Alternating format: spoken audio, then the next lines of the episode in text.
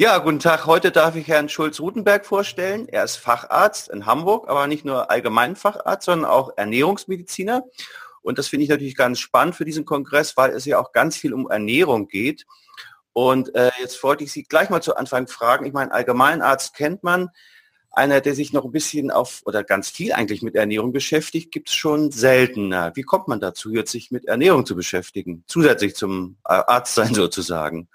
Ja, hallo erstmal Herr Wiese, vielen Dank für die Einladung. Ähm, bei mir war es so, dass ich mich schon während der Ausbildung im Studium sehr interessiert habe für Gesundheit, für Präventivmedizin kann man sagen. Und da ist Ernährung natürlich ein ganz, ganz wichtiger Faktor. Und Ernährung ist einfach ein wichtiger Baustein für Lebensqualität und Leistungsfähigkeit. Und äh, deswegen habe ich schon als junger Assistenzarzt auch angefangen, Ernährungsberatung anzubieten. Und das nennt man dann eben bei Ärzten, nennt man das eben Ernährungsmedizin. Das ist ein junges Fachgebiet noch ähm, was jetzt zunehmend schon an Bedeutung gewinnt. Aber ja, es ist immer noch eine gewisse Außenseiterdisziplin. Und ich mache das jetzt seit, seit 16 Jahren, diese ernährungsmedizinische Sprechstunde, ernährungsmedizinische Beratung. Und es ist gut und macht Spaß und ist sehr, sehr effektiv. Ja, Sie haben auch ein super tolles Motto. Also wer abnehmen will, muss essen. Das klingt ja schon mal sehr gut. Genau. Weil das ist ja immer mit, mit Hungern und so weiter verbunden. Und ähm, ja, ich meine, wenn ich hier bei mir äh, zur Arbeit fahre, dann bin ich, habe ich manchmal Zeit, am Zeitungskiosk zu gucken auf, auf Sylt, weil die Bahn wieder verspätet ist. Und ich muss ehrlich sagen, jede zweite Zeitung hat am Titel irgendwas mit Abnehmen, ist immer irgendwas. Ob ja. es eine Ananas-Diät ist oder eine Spargel-Diät oder ähm, was auch immer. Also das ist ein Thema, das zieht sich wie ein roter Faden hin und hat man nie die Zeitung von nächster Woche gekauft, gibt es schon wieder die nächste Diät da drin. Und eigentlich denke ich immer, warum funktioniert die nicht? Äh, dann hätten sie ja nichts mehr zu schreiben, aber irgendwie passiert das immer genau. wieder. Äh, ist das jetzt wirklich so wichtig abzunehmen, wenn ich jetzt mit 1,85, 110 Kilo wiege? Wie sehen Sie das? Das kommt ganz darauf an. Also abnehmen ist ja kein, kein Selbstzweck sozusagen. Man muss auch sagen, in der heutigen Zeit gibt es natürlich auch so eine Strömung von Menschen, die das auch ein bisschen übertreiben, das ganze Thema. Also Ernährung ist ja für manche schon so eine Art Ersatzreligion geworden. Mhm. Ich glaube, grundsätzlich macht es Sinn, sich darum zu kümmern, dass man sich gut fühlt, dass man eine gute Lebensqualität hat, mit sich selbst im Reinen ist so. Und für viele ist es einfach sinnvoll, dafür zu sorgen, dass sie körperlich und, und geistig leistungsfähig sind. Und dazu gehört auch, dass man nicht unnötig viele Kilo Ballast mit sich herumschleppt. Ne, dazu kommen natürlich noch so gewisse medizinische Aspekte, wobei es da auch so ist, dass man nicht einfach sagen kann, nur weil mein BMI erhöht ist oder ich laut Definition jetzt übergewichtig oder fettleibig bin, heißt es ja nicht automatisch, dass ich krank bin. Ne? Denn wir wissen heutzutage gerade der BMI, der so allgemein immer noch so als Maßstab genommen wird, dieser Body Mass Index, der ist eigentlich völlig äh, ohne, ohne Nutzen und ohne eine gute Aussagekraft. Wir haben im Bereich des normalen BMI, also per Definition bei den normalgewichtigen Personen, Stoffwechselkranke, auch immer mehr Typ-2-Diabetiker. Wir haben auf der anderen Seite Menschen, die haben einen erhöhten BMI, auch BMI über 30, also sind per Definition fettleibig, sind aber vom Stoffwechsel her völlig gesund und können durchaus auch ähm, so bleiben. Ne? Gerade auch muskulöse Menschen gehören da oft dazu. Also es lohnt sich immer genauer hinzugucken und sich wirklich zu fragen, was ist mein Ziel, wo möchte ich hinkommen. Und ähm, grundsätzlich ist es so, dass Ernährung einfach wichtig ist für, für Gesundheit und Leistungsfähigkeit. Mein Körper besteht ja zu 100 Prozent aus meinem Essen. Absolut, ja. Wie viele gerade wir Männer, wir achten beim Auto sehr darauf, ne, gutes Benzin, gutes Motoröl, ne, gute, gute Bauteile zu verwenden. Und da lohnt es sich auch beim eigenen Körper vielleicht ein bisschen drauf zu achten. Sollte man auch was Vernünftiges einschmeißen. Ne? Genau. Ja, also das heißt, also es gibt eigentlich nicht so diese, diese Maßregel, äh, wo man sagt, oh, minus 100 oder was man früher hatte, da Gewicht ja. und so weiter und Größe. Ich glaube, das ist auch das, was Sie meinen. Jeder ist genau. anders gebaut und jeder verstoffwechselt anders. Das ist genau. ganz, ne, dass man genau. einfach äh, nicht da einfach so pff, sagst, du bist jetzt hier und so, da muss man einfach ganz speziell äh, genau. rangehen. Ne? Einige, die einfach sagen, aus ästhetischen Gründen möchte ich gerne ein bisschen weniger Kilos haben, das ist, das ist die eine Seite, das ist ja auch völlig okay, das kann jeder für sich entscheiden. Ich, ich gucke natürlich aus ernährungsmedizinischer Sicht oder als, aus, aus mhm. ärztlicher Sicht so auf bestimmte Risikofaktoren, auf bestimmte Stoffwechselwerte, ne, Blutdruck, Cholesterin, Insulinresistenz, Diabetes, diese Sachen. Und wenn, wenn wir da was sehen, dann würde man demjenigen natürlich anbieten oder empfehlen, vielleicht da was zu machen, weil wir eben Riesenpotenzial haben, was Gesundheit angeht und auch Vermeidung von so typischen Volkskrankheiten. Ne? Mhm. Genau. Äh, jetzt ist das ja nur sehr provokant. Also wer abnehmen will, muss essen, finde ich ja nur wieder gut und alle anderen glaube ich auch. Ja, genau. und äh, ich muss also nicht hungern. Das ist, glaube ich, für viele auch immer so die, die Angst davor. Ja. Wenn, ich fünf, wenn ich eine 5 Kilo loswerden will oder was auch 10, das geht der meiste ja nicht mit Hungern. Ja. Jetzt müssen wir uns natürlich mal verraten, wie das funktioniert. Ja, also dahinter stecken mehrere Überlegungen. Zum einen ist es so, wir neigen gerne mal dazu, wenn wir abnehmen wollen oder eine ne, Diät in Anführungsstrichen machen wollen, dass wir dann gleich so radikal daran gehen. Das wären so klassische Hungerkuren, Crash-Diäten ne, oder ich sag mal falsche Fastenkuren, wo man dann die Idee hat, wenn man jetzt am besten gar nichts mehr isst, dann kann man vermeintlich am meisten abnehmen und das funktioniert eben nicht, weil es so ist, dass das für unseren Körper eine Art von Stresszustand ist. Unser Körper fährt dann den Stoffwechsel runter. Das heißt, der Kalorienverbrauch, unser Grundumsatz wird reduziert. Mhm. Abgesehen davon leidet die Leistungsfähigkeit, die Stimmung geht meistens auch in den Keller. Und das sind so, so Sachen, die halte ich vielleicht eine kurze Zeit mal durch, je nach Willensstärke. Also der persönliche Rekord, den ich mal erlebt habe, ich habe mal eine Teilnehmerin erlebt, ich frage immer im Erstgespräch, was haben Sie bisher alles so gemacht an Diäten? Und die sagte mir, die hat acht Wochen Kohlsuppendiät durchgehalten. Ach, wie furchtbar. Ausgerechnet auch Kohlsuppe, nicht mehr ja, was anderes. Das ist, das ist natürlich medizinisch gesehen eine Katastrophe. Das ist eine einzige, einzige Fehlernährung und ja. Muskelabbau vorprogrammiert. Aber interessant ist auch von der, von der Willensstärke ist das unglaublich gut. Ne? Und ja. ich, habe ja auch gesagt, wer, wer acht Wochen so, so einen Wahnsinn durchhält wie Kohlsuppe, der kann ja alles andere auch durchziehen. Ne? Absolut, der kann auch mal eine richtige. so. Mhm. Also das, das eine Prinzip ist, dass der Körper braucht braucht regelmäßig hochwertige Nährstoffe, damit es ihm gut geht, damit der Stoffwechsel funktioniert. So, das, das ist der eine Aspekt bei diesem, wer abnehmen will, muss essen. Ne? Und dass man nicht in dieses, ja, in diese übertriebenen Extreme eben geht.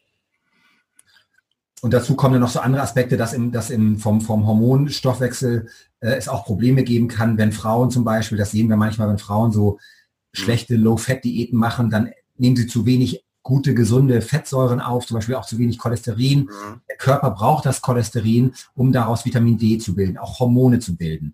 Dann haben wir junge Frauen in der Sprechstunde, die, weil sie zu wenig Fett essen, keine Hormone mehr bilden können. Die Regelblutung bleibt aus, die werden unfruchtbar und kriegen richtig Probleme, ne? bis hin zu Osteoporose dann in jungen Jahren schon, weil sie sich falsch ernähren oder einfach eine Mangelernährung machen. Ne? Aus dem, aus dem, aus dem falschen Schönheitsideal oder ne? so. Und das kann man natürlich heutzutage anders machen. Man kann mit einer guten Ernährung und einem guten Training dazu da eine ganze Menge für sich tun. Ja, absolut. Also mit dem Cholesterin ist ein sehr wichtiger Hinweis, denke ich. Ne? Das ist einfach. Äh ja, das ist erstmal ein lebenswichtiger Stoff und, und äh, ja. Da hat sich die Natur was dabei gedacht, dass der Körper ihn selber produziert, dass wir ihn auch übers Essen zunehmen in den neuen, neuen Ernährungsempfehlungen ähm, aus den USA sogar sind ja auch die Obergrenzen für Fett jetzt aufgehoben worden, weil man eben gesehen hat, dass es so einfach nicht ist zu sagen, Fett macht Fett und Cholesterin ist böse. Ne? Butter, Eier sind rehabilitiert schon längst. Also da hat sich auch eine ganze Menge getan. Da muss man auch sagen, da gab es eine Art Gehirnwäsche in den letzten Jahren und Jahrzehnten, ne? auch getriggert durch Interessensverbände. Und heutzutage zum Glück oder wir, wir, wir plädieren eben dafür, dass wir wieder zurückkehren zu ursprünglicher artgerechter Ernährung. Mhm. Dazu gehören auch gesunde Fette. Absolut. Äh, wie hängt das jetzt zusammen? Sie sprechen ja immer von äh, Fettöfen, Fettverbrennung mit den Muskeln und dem äh, mit der Muskulatur. Das spielt ja auch irgendwie rein, ne? Ganz genau. Und zwar ist es so, dass die Muskeln letztendlich unser einziges Organ sind, das wirklich Fett verbrennen kann. Deswegen sagen wir, die Muskeln sind unsere Fettöfen und die Muskeln sind unser wichtigster Verbündeter im Kampf gegen das Übergewicht. Mhm. Deswegen darf ich meine Muskeln pflegen und schützen und das mache ich durch eine gute, hochwertige Ernährung. Da ist das Stichwort Eiweiß ganz wichtig und dazu durch Bewegung. Ne? Also mhm. am effektivsten Krafttraining. Krafttraining ist oft, wenn es ums Abnehmen geht, effektiver als Ausdauertraining. Ähm, deswegen auch immer ein wichtiger Rat an die Frauen. Ne? Man, es gibt immer noch viele Frauen leider, die so ein bisschen falschen Respekt haben vom Krafttraining, weil sie denken, sie kriegen so wahnsinnige Muskelberge. Also das, ja, da wären wir Männer alle dankbar, wenn das funktionieren würde. Kann aber gar nicht passieren.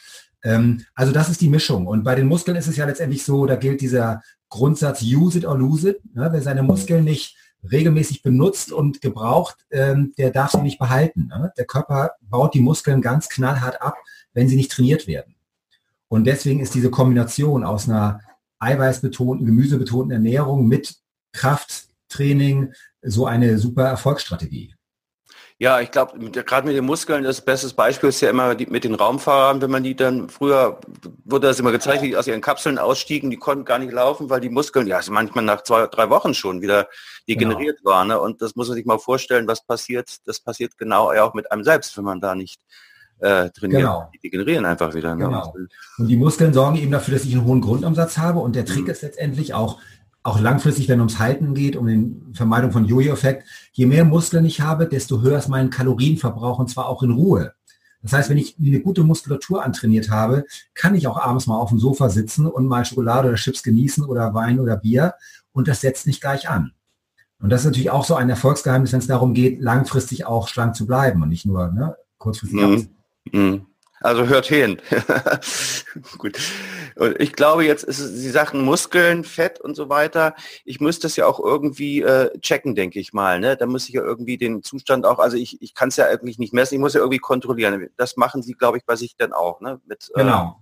ja. Genau, wir machen es in der, in der Arztpraxis so, dass wir eine sogenannte BIA-Messung machen. Das ist eine bioelektrische Impedanzanalyse.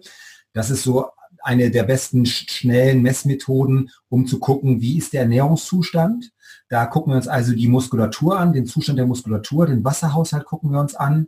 Und dann gucken wir einmal, wie ist der Ernährungszustand insgesamt. Also was wir vermeiden wollen, sind Diätschäden, sind, ist Mangelernährung. Ne, ist, ist Raubbau im mhm. eigenen Körper, Muskelabbau. Das sind so die großen Gefahren bei, bei Abnehmprogrammen. Ähm, und das, das gucken wir uns an in diesen Messungen. Die machen wir dann auch regelmäßig, wenn jemand abnimmt. Und ähm, dann sehen wir eben sehr schnell auch Fehlentwicklung.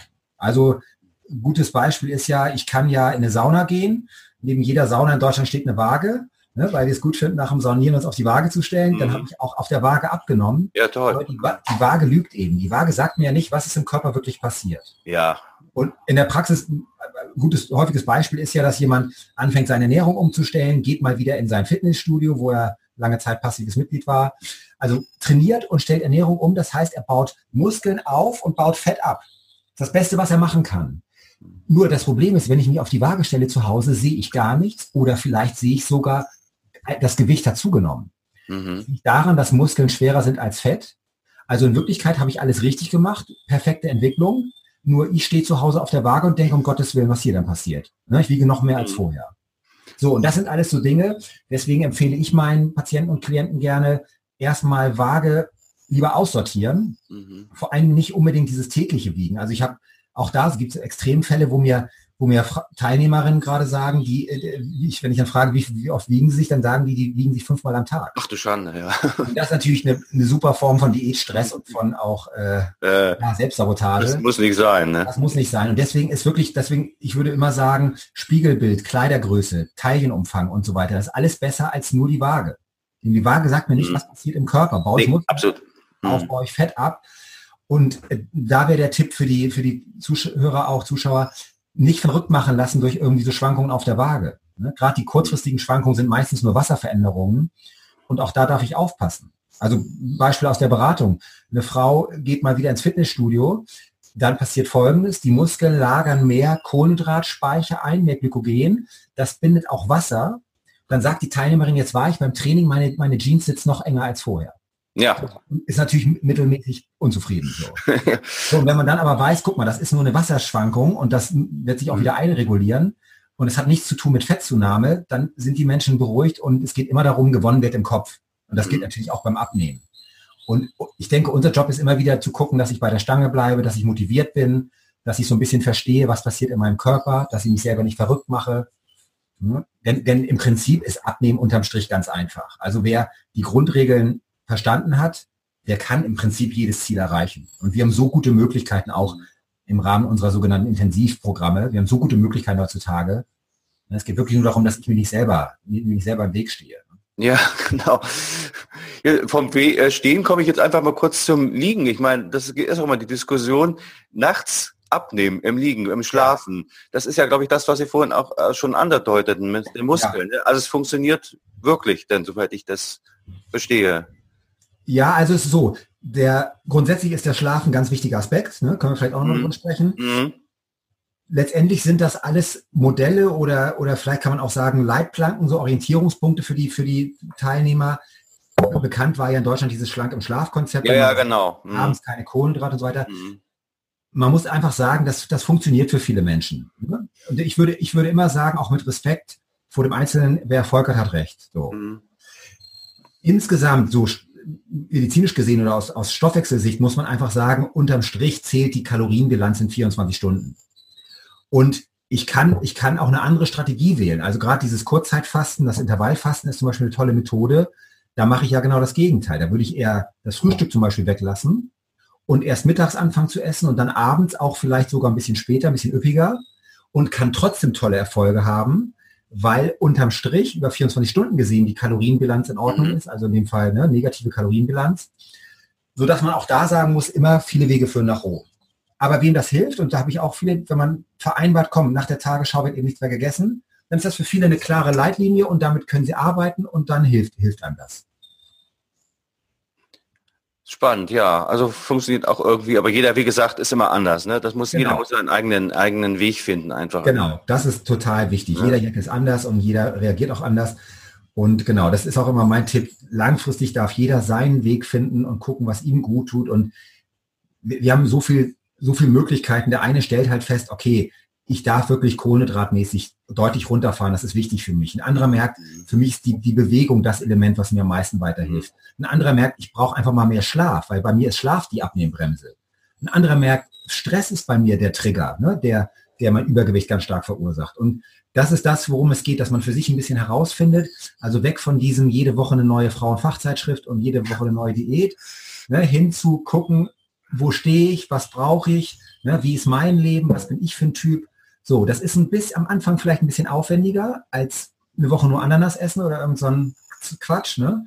Aber das ist natürlich viel nachhaltiger und viel effektiver langfristig. Hm, gut, jetzt habe ich also das erreicht, was ich äh, erreichen wollte. Also bin jetzt irgendwie, habe jetzt äh, Training gemacht, äh, habe jetzt meine fünf Kilo oder zehn abgenommen.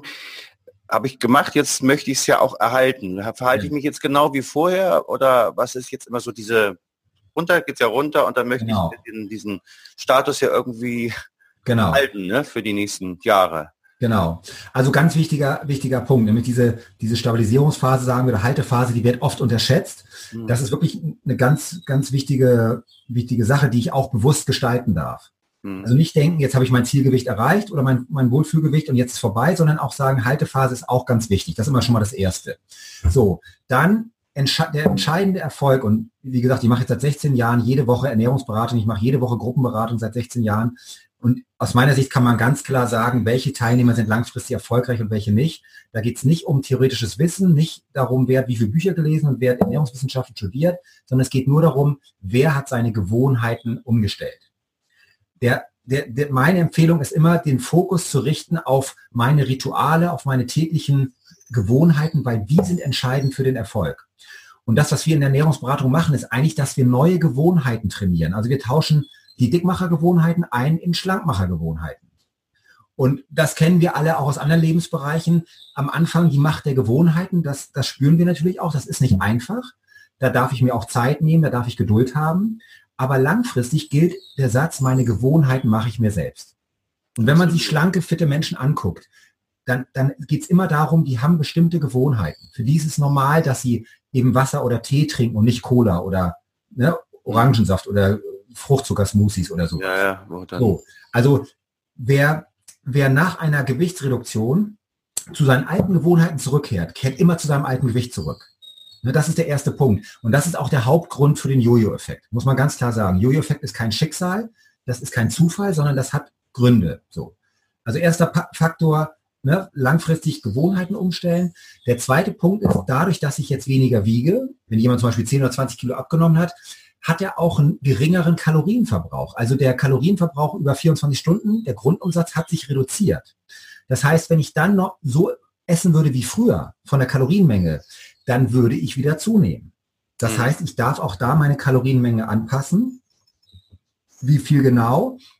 Da muss man ausprobieren, muss man testen. Ne? Deswegen auch da immer, immer experimentieren, Try and Error. Aber, aber ganz wichtig, ich, ich habe einen geringeren, geringeren Verbrauch und das darf ich berücksichtigen und das darf ich anpassen und dann habe ich auch keine Probleme, langfristig dran zu bleiben. Und ja, also, es ist ein Projekt. Ist ein, ja. ne, eigentlich ist Ernährung ein lebenslanges Projekt und mhm. ich, ich empfehle immer offen zu sein, neugierig zu sein und was wir nicht unterschätzen dürfen, wir haben so viele Einflüsse über Schlaf und Schlafmangel, über Stress, ne, über Bewegung natürlich. Das spielt alles mit rein. Und Ernährung ist sicherlich die Hauptsäule. Mhm. Aber die anderen Faktoren sind auch ganz, ganz wichtig. Ne? Mhm. Das, ja. Also denke ich, ist ganz wichtig. Der Tipp mit den Gewohnheiten ändern. Ich genau. weiß immer, es gibt so einen Richtwert, du musst 30 Tage immer das Gleiche machen oder deine Gewohnheiten. Ja. Ich glaube, das sagen sie auch so ist. Ich weiß jetzt nicht, ob das nun 30 oder 35 oder 28 ist ja egal. Ja, also es gibt auch verschiedene Studien und manchmal geht es schneller. Also, also es ist einfach mal so ein Richtwert. Also wenn genau. du das dann durchhältst, dann hast du deine äh, Gewohnheit geändert. Und genau. durchhalten ist natürlich immer so eine Sache, wenn ich jetzt zu Hause alleine sitze und will mich das da äh, da kommt wieder der innere Schweinehund, aber ich glaube, das ist auch bei Ihnen so in der Praxis, dass Sie dann auch Hilfe einfach geben, ne? also so Gruppenhilfe ja. oder wie auch immer. Das ist ja auch manchmal ganz sinnvoll, dass man einfach mal so wieder angestoßen wird. Ne? Genau, also das, ist, das, das kennen wir ja aus vielen anderen Bereichen auch. Wenn ich ein neues Instrument lerne, neue Sportart lerne, das geht alles leichter mit professioneller Begleitung. Und deswegen empfehle ich auch immer die, die Gruppencoachings, die wir machen, ähm, die werden ja von den Krankenkassen mit Zuschuss zum Beispiel, weil da bin ich nicht alleine, da habe ich immer eine gute Motivation auch so durch Gleichgesinnte. Mhm. Und das ist, das ist enorm, enorm effektiv einfach, weil es ist genau das, was Sie sagen. Es geht immer um den sogenannten inneren Schweinehund, um meine, um meine, ne, meine, meine Motivation. Ähm, genau, da hat es sich bewährt, dass man das nicht alleine zu Hause nur vielleicht mit, oder sagen wir so, es gibt natürlich auch Menschen, die können das alleine durchziehen die haben, die haben keinen Schweinehund oder die reden nicht mit die reden genau. in dem Keller. Auch so, ja, habe ich auch so Männer erlebt, die, die, ziehen das durch, Wahnsinn, ne? So gibt's auch. Alles ja, klar. Mhm. Aber wenn ich, wenn ich, wenn ich jetzt ein paar Mal das alleine versucht habe in Eigenregie und viele, viele frustrierende Diätversuche durchgemacht habe, dann würde ich mir einfach einen guten Coach oder Berater suchen. Ja, der einem immer mal so ein bisschen ne, genau. so nach hinten tritt und sagt, hier, machen genau. wir mal, guck mal, kontrolliert. Ähm, ein anderes Thema ist ja noch ähm, rein medizinisch auch gesehen. Es gibt ja wirklich auch Abnehmbremsen, einfach äh, vom aus der medizinischen Sicht her. Ne? Also ich kann machen, was tun ich will, aber was wir eben gesagt haben, es funktioniert nicht. Äh, was, was findet da eigentlich so statt bei diesen ja. Abnehmbremsen? Ja, also Abnehmbremsen oder anders positiv formuliert, so Stoffwechselaktivierung ist immer ein spannender Bereich. Spätestens dann, wenn ich merke, Mensch, ich habe meine Ernährung ganz gut im Griff. Mhm. Ich habe vielleicht auch mal Kalorien ne, getrackt, also gezählt mit einer App, empfehlen wir da heutzutage. Ich, ich habe ich hab ein gewisses Sportprogramm, wo ich eigentlich sage, das passt. Ne? Und trotzdem funktioniert es irgendwie nicht. Dann empfehle ich immer an, an die sogenannten Abnehmbremsen mal ranzugehen und mal das zu hinterfragen. Also was haben wir da? Das eine sind hormonelle Störungen. Am bekanntesten eine Schilddrüsenunterfunktion. Ist ein Blutwert, macht jeder Arzt, TSH-Wert messen. Ne? immer, also man, man, das ist eigentlich ganz banal, aber es gibt immer wieder auch Patienten, wo wir sehen, die versuchen frustrierend abzunehmen und da ist keine Schilddrüsenunterfunktion ausgeschlossen. Und äh, ne, das ist ganz einfach relativ also wichtig. Mhm. Ne? Dann haben wir andere bei den Männern, ganz, ganz wichtig, das Thema Testosteron. Testosteron, unser Männer-Energiehormon, baut Muskeln auf, baut Fett ab, ist wichtig für Drive, für Leistungsfähigkeit. Jeder fünfte Mann über 50 hat einen Testosteronmangel. Wir sehen das wir sehen das, ich messe das bei jedem meiner männlichen Patienten, wir sehen das auch schon bei jüngeren Patienten. Das ist auch eine gewisse Bremse. Ja, dann wird es auch um die Frage gehen, wie kann ich mein Testosteronwert erhöhen, erstmal auf natürliche Art und Weise, Lebensstil. Ja? So, äh, dann gibt es so hormonelle Veränderungen im, Cortisol, im Stresshormonstoffwechsel, die da reingreifen können. Wir haben zum Teil Serotonin, Glückshormonmangel. Das macht auch dann so Craving, Lust auf Süßes, solche Themen. Ja? Also hormon hormonelle Geschichten kann man, kann man überprüfen. Ganz wichtig, zu viel Stress. Stress ist eine der wichtigsten Abnehmbremsen heutzutage. Das kann privater Stress sein, das kann beruflicher Stress sein, das können einfach auch nur überzogene Erwartungen sein, Perfektionismus. Ne? Gerne genommen auch Diätstress. Also ich sehe immer wieder Menschen, die haben schon echt wirklich viel auf dem, auf dem, auf dem Tablett sozusagen. Berufstätige, alleinerziehende Mutter, ne, das, ist ein, das ist ein Leistungssport sozusagen. Und dann will die noch ein ganz ehrgeiziges Abnehmprogramm durchziehen nebenbei. Mhm. Wo man einfach sagen muss, das ist dann einfach teilweise zu viel. Mhm. Und wenn dann noch so ein, so ein, übertriebener Perfektionismus dazu kommt, dann sehen wir immer wieder, wir können ja Stress auch immer besser messen heutzutage, dann sehen wir immer wieder, dann steht man sich da im Weg. Dann, was wir auch sehen, ist ein Mangel an Vitaminen und Nährstoffen. Das schwächt den Stoffwechsel. Ne, Wäre auch so ein Aspekt. Immer häufiger Insulinresistenz. Dadurch, dass die Menschen sich zu wenig bewegen, zu viel Kohlenhydrate, zu viel Zucker essen, gibt es so Stoffwechselumstellungen. Ne? Das Insulinhormon wird dann da gestört oder auch eine Leptinresistenz sind so andere Stoffwechselhormone. Teilweise gestört, äh, Nahrungsmittelunverträglichkeiten können eine Rolle spielen. Darmflora kann gestört sein, ne? kann auch eine Rolle spielen, also die guten und schlechten Bakterien im Darm. Dann gibt es so spezielle, ja, andere Stoffwechselprobleme, sage ich mal, oxidativer Stress und solche Dinge. Häufig auch das Thema einfach Schlaf. Schlafmangel, Schlafstörung. Ne, sehen wir immer wieder. Schlafstörung kann man sich so vorstellen, ist wie eine Schilddrüsenunterfunktion. Ne, Schlafstörung reduziert den Stoffwechsel, macht Heißhunger auf Süßes, ne, sorgt nebenbei noch dafür, dass meine Selbstdisziplin leidet, dass ich dann vielleicht eher nicht zum Sport gehe und so weiter. Ähm, dann aber auch zu viel Training, ne, zu viel intensives Training, Übertraining. Hm, auch gibt's ja auch. Auch eine Form von Stress. Also manchmal kommen junge Frauen, die, wenn man sich das anguckt, die machen jeden Tag zwei, drei Stunden Sport und wundern sich, dass sie nicht mehr abnehmen können. Die sind komplett im Übertraining. Problem sein. Ne? So, und dann gibt es auch so Sachen wie einfach zu wenig Eiweiß oder irgendwie zu häufiges Essen oder solche Dinge. Ne? So, und das, das wären so ein paar Stichpunkte da, die man dann nochmal überprüfen kann. Ne? Ja, das sind aber auch richtig medizinische Dinge, die man dann auch wirklich durch genau. sollte einfach mal. Ne? Wenn man genau. da an diese Sachen kommt, das ist ja auch vernünftig, dass man einfach mal guckt, äh, wie sind meine Werte da, gerade bei genau. der Schilddrüse oder so. Genau. Man, ähm, Wert hat. Sie haben gerade in dem einen Satz gesagt, äh, Vitaminmangel, das ist natürlich, was mich auch immer interessiert und was immer, es gibt immer so zwei Lager, die einen sagen, die Deutschen haben viel zu viel Vitamine, die, denen geht das gut, die ernähren sich alle gut und die anderen ja. sagen, du brauchst ordentlich viele Vitamine, wir haben alle zu wenig Obst und Gemüse. Ich glaube, das ist auch ein bisschen vielschichtig, das Thema, aber ganz interessante Frage jetzt natürlich an einen Ernährungsmediziner. Ja. Wie sehen Sie das ganz praktisch? Ja, also ganz klare Antwort es kommt drauf an. Ne? Ja. Dass, dass der professionelle Ansatz in der Medizin und der sollte auch in der Ernährungsmedizin beziehungsweise in der Mikronährstoffmedizin gelten, ist Messen, Wissen, Handeln. Also ich mache seit, seit über zehn Jahren jeden Tag in meiner Sprechstunde Messung von Vitaminen, Mineralien, Spurenelementen und Omega-3-Fettsäuren. Und aufgrund dieser Werte, und das, das sind hochwertige Messungen in akkreditierten Laboren, aufgrund dieser Messung kann ich entscheiden, wie ist die Situation des Einzelnen. Und man muss ganz klar sagen, über die Gründe können wir dann nochmal sprechen. Ich muss ganz klar sagen, wir haben heutzutage in vielen Bereichen einen, einen deutlichen Mangel an lebenswichtigen Vitaminen und Mikronährstoffen. Da, da gibt es eigentlich nichts dran zu diskutieren. Jeder, der solche Messungen macht, weiß das auch. Es äußern sich leider immer wieder auch Menschen dazu, die aus politischen oder anderen Gründen irgendwelche Stellungnahmen abgeben, wo man einfach fragen muss, machst du Messungen oder spekulierst du jetzt hier? So. Und beim Vitamin D ist es mittlerweile, hat es sich herumgesprochen, das ist ja mittlerweile in der Medizin angekommen, dass wir in vielen Bereichen einen bevölkerungsweiten Vitamin D-Mangel haben und wir wissen immer mehr darüber, wie wichtig dieses Hormon Vitamin D ist. Aber wir haben insgesamt 45 lebenswichtige Nährstoffe. Und in meiner Sprechstunde ist das einer der Schwerpunkte, dass Menschen einfach sagen, ich fühle mich nicht gut, ich bin nicht leistungsfähig, äh, ich ne, habe chronische Müdigkeit, muskulär, die Sportler sagen, irgendwas stimmt bei mir nicht und ich sehe im großen Blutbild, im, im, in der normalen Laboruntersuchung sehe ich meistens nichts. Und dann gucken wir uns eben solche Dinge an wie Vitaminhaushalt, Stoffwechsel, Darmflora, Mitochondrienfunktion, also unsere Zellkraftwerke. Und dann sehen wir auf der Ebene in der Regel die Probleme. Und die haben sehr viel auch zu tun mit, mit Mangelernährung. So, man kann eben sich überlegen, wo kommt sowas her? Auch dazu gibt es ein paar, ein paar Untersuchungen, die sehr spannend sind. Und zwar gab es einen Fall, da haben Journalisten normalen, konventionellen Salat in Deutschland eingekauft und haben den in einem chemischen Labor analysieren lassen, um nachzugucken, wie viel drin ist. drin halten. Und das Ergebnis war null. Also es gibt, es gibt heutzutage vitaminfreien Salat. Der ja, sieht, aber schön grün ist er. Der ist total grün, der sieht super aus, der ist auch EU-Norm und so weiter. Aber das sind so Dinge, ne, da, da kann man, das hat auch nichts mit Spekulation oder Esoterik zu tun. Ne, das kann man nachmessen. Logisch. Mhm. Prinzip messen müssen handeln. Und es gibt andere Untersuchungen. Hier gab mal einen Ansatz, hat man in Hamburger Supermärkten Obst- und Gemüseproben eingekauft, hat die chemisch analysieren lassen auf ihren Vitamingehalt und hat das dann verglichen mit den Standardwerken der Ernährungswissenschaft. Das sind so dicke Wälzer, Susi Fachmann Kraut. Da steht genau ja, drin, auch, ja, ja. wie viele Nährstoffe sind, günstiges Buch. genau, wie viele Nährstoffe sind theoretisch in einem Lebensmittel drin.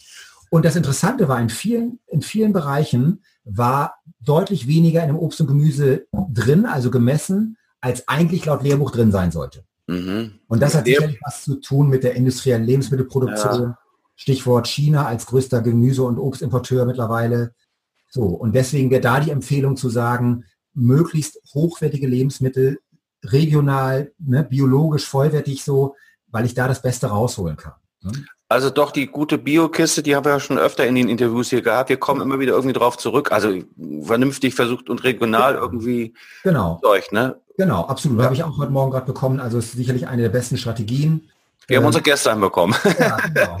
Ja, das ist eine gute Strategie, um dagegen zu steuern. Ja, und es ist spannend manchmal, was da drin ist. Ich meine, das ist so ein Abo. Ich, ich, manchmal, manchmal kennt man die Sachen gar nicht. Genau, geht mir auch so.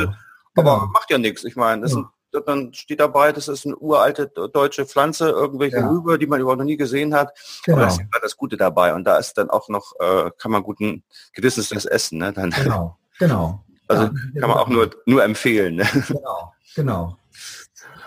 Ein Thema noch, was mich auch immer ein bisschen beschäftigt, ist äh, aus der Praxis bei mir auch ähm, äh, Entzündung und ähm, Ernährung. Ähm, ja. Das hängt auch irgendwie zusammen. Ne? Also es gibt ja unheimlich viele Leute, die mit Entzündung oder was da durch die Welt laufen, sich dann Ibuprofen oder irgendwelche Schmerzmittel genau. holen und meinen dann, ähm, da kann man, glaube ich, auch äh, was zu sagen. Ne? Als genau. Also auch ähm, Ernährung ist letztendlich, äh, es gibt so einen schönen Satz, egal wie der Vater einer Krankheit heißt, die Mutter heißt in den meisten Fällen Ernährung oder falsche Ernährung. Ne? So mhm. dran. Also das bringt, das dahinter verbirgt sich Folgendes. Ähm, es gibt sogenannte chronische Entzündungen. Der Fachbegriff ist Silent Inflammation. Das sind oft versteckte Entzündungsprozesse, die im Gegensatz zu den akuten Entzündungen, also wenn ich eine Wunde habe und es wird rot und dick, das ist ja eine Entzündung, die im Gegensatz zu den akuten Entzündungen oft ihren Sinn verloren haben, aber ein Grundproblem sind in der Medizin. Also das sind dann Entzündungen, die können sich abspielen im Darm, das wäre dann Darmentzündung, die, die Hashimoto-Schilddrüsenentzündung ne, wäre ein bekanntes Phänomen. Auch die Arterienverkalkung hat zu tun mit Entzündungsprozessen. Und diese Entzündungsprozesse sind mittlerweile erkannt als ein Problem. Also Beispiel auch weise Zahnentzündungen können sich auswirken auf die Herzgesundheit.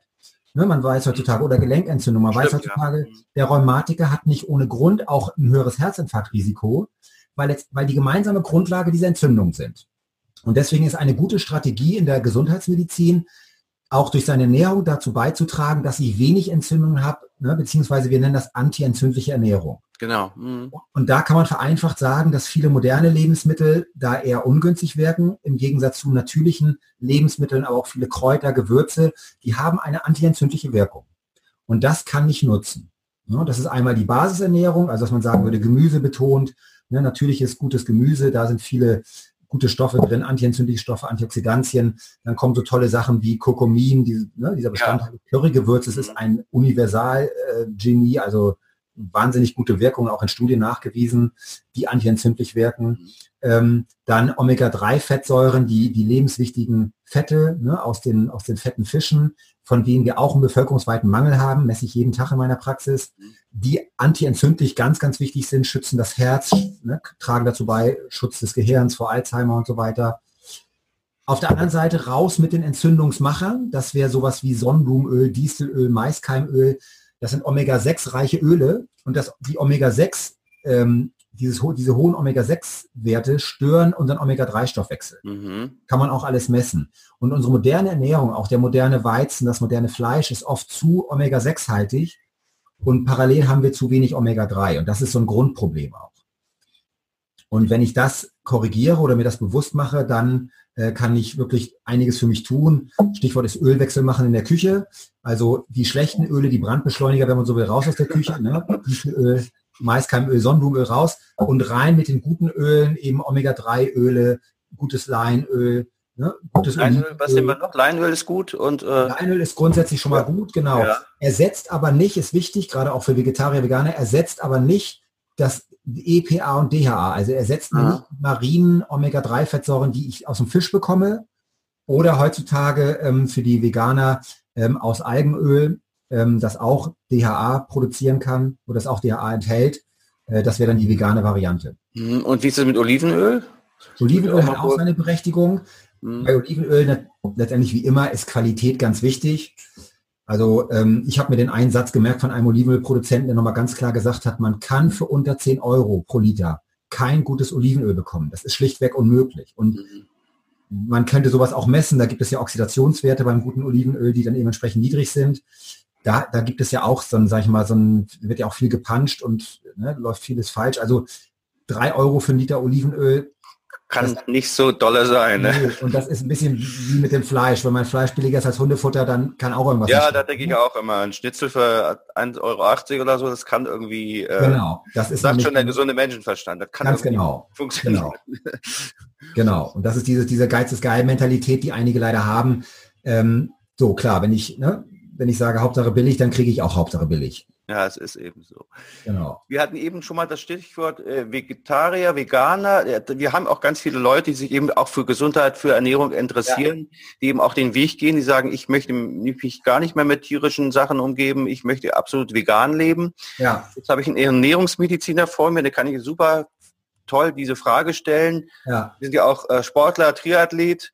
Ja. Was muss ich als Veganer beachten oder ist es wirklich Problem, mein Vitamin B12, was da alles diskutiert wird, ähm, muss ich da ersetzen, muss ich irgendwie was zu extra zu mir nehmen oder gibt es da Tipps, was kann ich machen, wie kann ich mich ernähren, dass ich eben trotzdem gesund ja. bleibe? Ja, also sind, das, das sind viele Aspekte. Das eine ist, ich finde, so ethisch gesehen, ökologisch gesehen, ist das ja eigentlich fast alternativlos. Ne? Wenn man sich mal überlegt, was wir hier machen, sei es Sojaanbau, sei ne, für als, als Futter, sei es ähm, Massentierhaltung und diese ganzen, dieser ganze Wahnsinn, der da läuft. Also aus der Perspektive kann ich es gut verstehen. Rein aus ernährungsmedizinischer Sicht sehe ich es ein bisschen kritischer, weil ich sehe schon viele Patienten, hat natürlich jetzt was mit meiner, meiner, meinem Job zu tun, dass zu mir auch viele Menschen kommen, denen es nicht so gut geht. Ich sehe schon einige, auch gerade langjährige Veganer, denen es nicht mehr unbedingt gut geht. Mhm. Und wenn ich dann nachmesse, dann sehen wir schon in vielen Fällen deutliche Mangelerscheinungen, also Vitamin- und Nährstoffmangel. Den fehlt zum Beispiel oft das Zink, den fehlt oft B12, den fehlt das Q10. Also das sind alles so Nährstoffe, die viel in tierischen Lebensmitteln auch sind. Und das kann dann schon deutliche Probleme machen. Also auch da, ich denke, das kann man nicht pauschal beantworten. Andersrum haben wir natürlich Menschen, die enorm fit sind, die enorm leistungsfähig sind, die Krankheiten überwunden haben durch eine vegetarische oder vegane Ernährung. Auch da letztendlich ist die Qualität wichtig. Ich kann ja Pommes Ketchup ist ja auch vegetarisch oder vegan, wenn ich möchte. Ne? Also wir sagen dazu diese sogenannten Pudding-Vegetarier, die gibt es ja auch. Also es gibt Menschen, ja, das ist auch vegan, ja. auch vegan, aber das ist eben Mist. Ne? Und ähm, von daher glaube ich, sollte man auch da ne, bewusst sein und ich würde auch da empfehlen, ab und zu mal eine Kontrolle zu machen. Ne? Vitamin D messen, die wichtigsten, wichtigsten kritischen Nährstoffe messen, gucken, wo ich stehe und dann ist es für viele eine ganz gute Strategie, einfach ein bisschen nachzuhelfen ähm, und ein bisschen das zu ergänzen, was fehlt. Stichwort war DHA, ne? Omega-3, Öle, äh, 10, Q10, B12, solche, solche Substanzen. Und auch da, das ist bei jedem anders. Mhm. Ich glaube, das Stichwort ist auch, was Sie sagten, eben am Messen einfach mal gucken. Ne? Ich genau. meine, ehe man da lange rumdoktert oder guckt, was ist, äh, ist schnell genau. gemacht, der Wert ist schnell aus dem Labor und dann weiß man, woran man ist und das macht ja auch gerade Sinn. Ne? Und äh, ja. Genau. Äh, was mir noch einfällt, äh, für alle, die gerne Sport machen, was sagt der Ernährungsmediziner, muss ich da zusätzlich noch Mineralien, Vitamine nehmen? Wir vom Schwitzen sowieso, glaube ich. Ne? Also ich meine, wenn man ausschwitzt. Ja, auch das kommt ein bisschen darauf an. Also die, die Sportler haben letztendlich genau die gleiche Herausforderung wie wir alle im Alltag, dass es erstmal darum geht, sich hochwertig gut zu ernähren. Also das, was wir jetzt gesagt haben, ähm, so eine Orientierung bietet aus meiner Sicht die Harvard-Pyramide oder in Deutschland die, die Logi-Pyramide ne, von Dr. Worm ähm, oder auch Paleo-Ernährung, das sind alles so ganz gute Orientierungspunkte. Also erstmal geht es darum, hochwertige Lebensmittel zu essen. Ne? Meine, meine Lieblingsregel ist immer am besten, man isst Lebensmittel, die keine Zutatenliste haben. Ne, das ist sowieso das Allerbeste. Das wären ein Stück gutes Fisch, ein Stück Fleisch, ein Stück Obst, ein Stück Gemüse. So reine Lebensmittel, ja. Genau, echte Lebensmittel so. Das ist die Grundlage. Mhm. Und wenn, wenn die Sportler das schaffen, dann ist das schon mal, schon mal sehr gut. Ähm, danach muss man natürlich schon sagen, der Sportler hat einen höheren Grund, hat einen höheren Umsatz, hat eine, einen höheren Leistungsstoffwechsel und dadurch in vielen Fällen einfach auch einen höheren Bedarf an Nährstoffen. Und ich habe viele Sportler über die Jahre gemessen, vom Freizeitsportler, der mal einen Volkslauf mitmachen möchte, bis zu den Olympiateilnehmern, bis zu den Bundesliga-Profis, von denen wir viele betreut haben. Auch da messen, wissen, handeln. Das ist das, was ich empfehlen würde. Ne? Und wir gucken, wo steht jemand und dann kann ich eine vernünftige Aussage treffen. Aufgrund der vielen Tausenden von Messungen, die ich gemacht habe, würde ich schon sagen, dass wir in vielen Bereichen Mängel haben. Mhm. Deswegen gibt es so die Idee, so eine Grundversorgung sicherzustellen mit Vitamin D, mit Omega-3, mit einem guten Multivitalstoffkomplex. Aber der goldene Weg ist immer zu gucken, wo steht jemand. Ne? Macht ja Sinn auch. Genau, denn jeder es ist, ist anders. Ganz genau. Und jeder Stoff ist anders. Ist immer die Frage, ich, wenn ich etwas esse, ist schon mal gut, etwas Gesundes, aber wie viel kommt in meinem Darm auch wirklich an? Ne? Wie viel wird davon verbraucht? Jetzt sagt jemand, ich esse zweimal in der Woche Fisch wie viel Omega-3 hat er dann wirklich? Das geht damit los, dass wir gar nicht mehr genau wissen, wie viel ist im Fisch noch drin. Ja, das und dann wie viel wird eigentlich im Körper aufgenommen durch genau. den Darm. Wenn der Darm nicht funktioniert, dann kann ich äh, drei Portionen Fisch am, in der genau. Woche essen. Äh, wenn da irgendwas nicht funktioniert, dann genau. habe ich da nichts von. Ne? Ganz genau. Und dann kommt ein Sportler und sagt, ich habe irgendwie muskuläre Probleme, ich habe Muskelkrämpfe, dann fragt man natürlich nach, dann sagen die, ja, Magnesium nehme ich schon. Dann fragt man, wie viel, dann nimmt er vielleicht 300 Milligramm. Wir haben viele Sportler, die brauchen 600 bis 900 Milligramm. Also ganz andere Dosierung als das, was allgemein sonst Ja, ja, auf jeden Fall höher. Und das sehe ich, sehe ich natürlich anhand der Messungen und ich glaube, die beste Kombination ist heutzutage halt als Basis eine vollwertige, hochwertige Bio-Gemüse-Ernährung und als dazu als Ergänzung hochwertige Supplemente, ne, natürliche Rohstoffe, äh, um den Mangel auszugleichen, den wir so vielleicht nicht mehr ausgleichen können. Super, interessantes Thema, können wir noch drüber reden. Ja. Aber ich glaube, wenn man noch mehr wissen will, kann man auf, bei Ihnen vorbeikommen. Da muss man sich einen Termin holen. Das ist, glaube ich, ziemlich lange Wartezeit im Moment. Ne? Ja, genau. Das ist, genau, genau, was die Einzelsprechstunde angeht, eine lange Wartezeit. Ja, ist halt so. Ne? Ja. ja. Und aber, aber auch, auch äh, zum Beispiel äh, Infos auf der, auf der Webseite? Genau, ernährungsmediziner.de ist eine Möglichkeit, von da findet man eigentlich alle, alle Informationen, Ernährungsmediziner mit AE geschrieben. Ich mache zum Beispiel, wer, wer in Hamburg ist, ich mache jede Woche, äh, Entschuldigung, jeden Monat einmal einen kostenlosen Vortrag für Patienten zum Thema Abnehmen, gesund und effektiv. Der ist kostenlos und unverbindlich. Da kann man sich anmelden, da kann man kommen. Ich mache regelmäßig auch Internetvorträge, also Webinare, mhm die auch am Anfang immer kostenlos sind. Gibt auch einen kleinen Online-Bereich, wo man mhm. vergangene Vorträge sich ansehen kann, buchen kann. Also gibt schon viele Möglichkeiten. Und für die Therapeuten und Ärzte, wir sind ja bundesweit auch hier in, Netzwerken ja, unterwegs, machen Fortbildungen, auch für, für Therapeuten und Arztkollegen. Also wer möchte, der kann sich da. Der kann Kontakt aufnehmen. Fällt mir gerade mhm. ein, soll ich dem Techniker mal sagen, der soll mal da unten da äh, die Links einbauen oder oder auch die Veranstaltung, wann wann demnächst sie wieder sprechen. Ja. nee, einmal die Woche sagten ja. sie irgendwie in Hamburg. Ähm, ja. Dazu noch zu sagen, zu Hamburg ist meine Heimatstadt natürlich und da ist natürlich die Praxis liegt natürlich total toll gelegen, genau neben der Elbphilharmonie oder fast ein paar Häuser weiter nur. Ne? Ja. Also einfach hinkommen, es lohnt ja. sich. Ja, schöne Ecke da. Ja. Schöne Ecke, also es ist wirklich ja. Äh, toll, toll und schön und ja, was bleibt zu sagen? Einfach ganz vielen herzlichen Dank für die tollen Infos. Ich glaube, es hat vielen auch mal die Augen geöffnet, wie Abnehmen wirklich funktioniert und vielleicht sollte ja. man sich dann mal überlegen, ob man sich denn die nächste Zeitung mit der Ananas-Diät oder Spargeldiät wieder kauft im Frühjahr, ja. ähm, seine Gewohnheiten zu ändern ne? und ja. mal daran zu gehen. Ne? Das ja. ist einfach denke ich, das Wichtigste. Genau. Gut. Ja, für unsere Zuhörer auch viel Erfolg, viel Spaß beim Umsetzen. Ne, Prinzip ist immer keine Perfektion, sondern einfach Fortschritte. Ich glaube auch, kein Stress jeden, damit. Ne? Genau, kein Stress. Lieber jeden Tag einen kleinen Schritt machen, als gar nichts machen. Ja. Ne? Mhm. So, und dann, dann kommt man Schritt für Schritt ans Ziel, Gewohnheiten umstellen. So, das ist, das ist letztendlich das Geheimnis. Super. Ja, und an, an Sie vielen Dank, dass ich dabei sein durfte. Und ja, Erfahrung. hat total Spaß gemacht. Ja, und wir, ja. Sehen uns, wir sehen uns am Strand auf Sylt. Ja, am Strand auf Sylt und in Hamburg in der LP treffen wir uns auch mal zum Kaffee oder zum Bierchen. Ja, gerne. Okay. Gerne. Sagen Sie Bescheid, wenn Sie in der Nähe okay. sind. Okay, Dankeschön. Ne? Tschüss. Tschüss. Tschüss.